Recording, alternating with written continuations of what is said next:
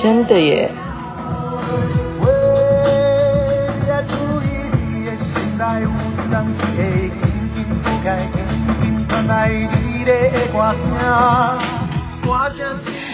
真的耶，我有粉丝耶，很多人都纷纷的问我，怎么好几天没有听到你的声音了？然后昨天又请假，应该不是请假，因为时间太晚了，我不想要打扰大家的啊正常作息，所以今天这个算阳光小雨吗？还是算星光夜雨？都可以，都可以的，因为我们的听众应该是无远佛界。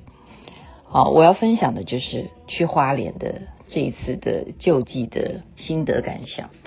我们来到了这个小村落呢，有一户人家。如果之前大家有看到我的影片的话，这一家呢，外面就是一个很大的庭院，东西是啊，就是把衣服晒在外面呐，就是很普通的一个家庭了。可是，一进去看就不一样，因为他们等于没有什么家具啊，就是床。然后女儿呢，母亲啊，躺在病床上不愿意起来，然后她有病，她也不愿意去看病。据我们得知呢，她的儿子都没有回来看她，就是靠这个女儿在照顾他。那女儿呢，什么情况？她的先生就是做绑水泥的这个工人哦，一家就靠这个先生在外面工作来养活。五个孩子，哇，很会生，所以很多嗯，现在了解了啊，真正这样参与认识他们，像这个陈天福慈善救济啊，他们这个团体呢，很多的家庭啊，他们是不懂得节育的，就是在家里头，他们就是觉得生小孩这是很正常的事情啊。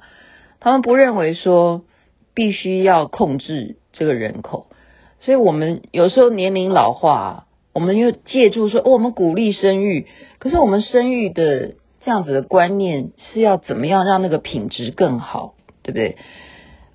他们可能就是没有这样子的观念，所以一个接着一个生。我看他现在肚子又大大，我不知道他是不是又怀了下一胎啊？这样子的。嗯，弱势团体呢，已经救助他们大概很多年了，所以就是因为他们最近母亲躺在病床上面，然后不肯去就医，所以他们就求助，希望去关怀。那我看了以后，我真的是觉得，嗯，很久没有去过这样子的地方去探视别人啊。我记得有一次是在天母吧，有一个教会啊，有个教堂，他们呃收容一些小孩子，一些弱势的孩童。那时候我看的时候，心情也是啊非常的低落。我就说，怎么样能够？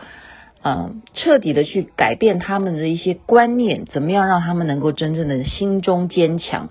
怎么样让他们能够在这样子的生活困境当中找到心灵的寄托？所以难怪啊，我不是在贬自己啊，我是说难怪天主教或基督教在台湾这一些偏远地方啊，特别是针对原住民方面，他们的耕耘，他们的这种出力呢。是值得令我们尊敬的。他们这样子普及，用宗教的力量，用行善的力量，让这些偏远地方的原住民啊，他们能够得到希望，得到这种精神的寄托，是很好的，值得我们学习啊！这是令我非常赞叹的地方。那也真的诚心希望我去看望的这一个家庭呢，能够啊振作起来，妈妈能够想开。去看看病，然后不要对生命放弃希望，这是我们诚心的祈愿。那另外一个部分就是去圣安宫啊，其实是他们成全我了，因为我想说，我到花莲这么重要的瑶池金母啊，很多很多的庙宇啊，或者是啊堂啊，像石壁啊，对不对？以前我们都去过，那我好歹应该要去哪一？呃，地方来朝拜一下吧。那他们就叫我选啊，他说你要选哪一个？因为他们车子也不是说没有下面的行程。那我就说，嗯，我想到有一个朋友哈，我不会不公布他的姓名，他曾经得到师尊的啊指示，叫他去圣安宫领旨。那我就听了就是啊，师尊叫你去圣安宫领旨，好奇怪哦，师尊怎么会叫弟子去圣安宫领旨？那我就对这个圣安宫蛮好奇的，所以我就提出我的要求说，那这样子好了。可能石壁啊、慈惠堂啊，我们也没有办法每个都跑嘛。我就说，可不可以让我去一下圣安宫哦？他们说没问题啊，就开车带我去。哇，一下车呢，竟然呢、哦、就听到有鞭炮声音，然后呢再走进去说，为什么放鞭炮？为什么你们在敲钟打鼓？然后他们旁边说，因为要领旨啊。然后我一听到领旨，我就说妈呀，赶快！从侧边赶快绕开啊！因为我这个人有一点点，嗯，就是说好像不想要再多深入这种，听到领旨都会有点害怕哈，就侧到旁边去看。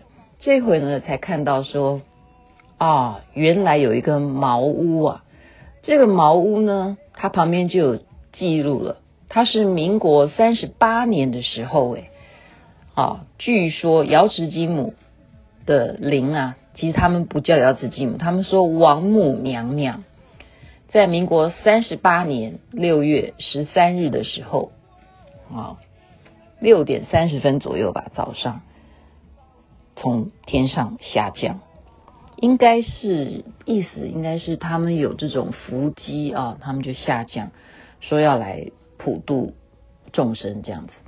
所以自此呢，圣安宫就从这一间茅屋开始，他还立了一个碑啊，来纪念当时这个王母娘娘降生的这个啊纪念碑，让大家可以礼拜。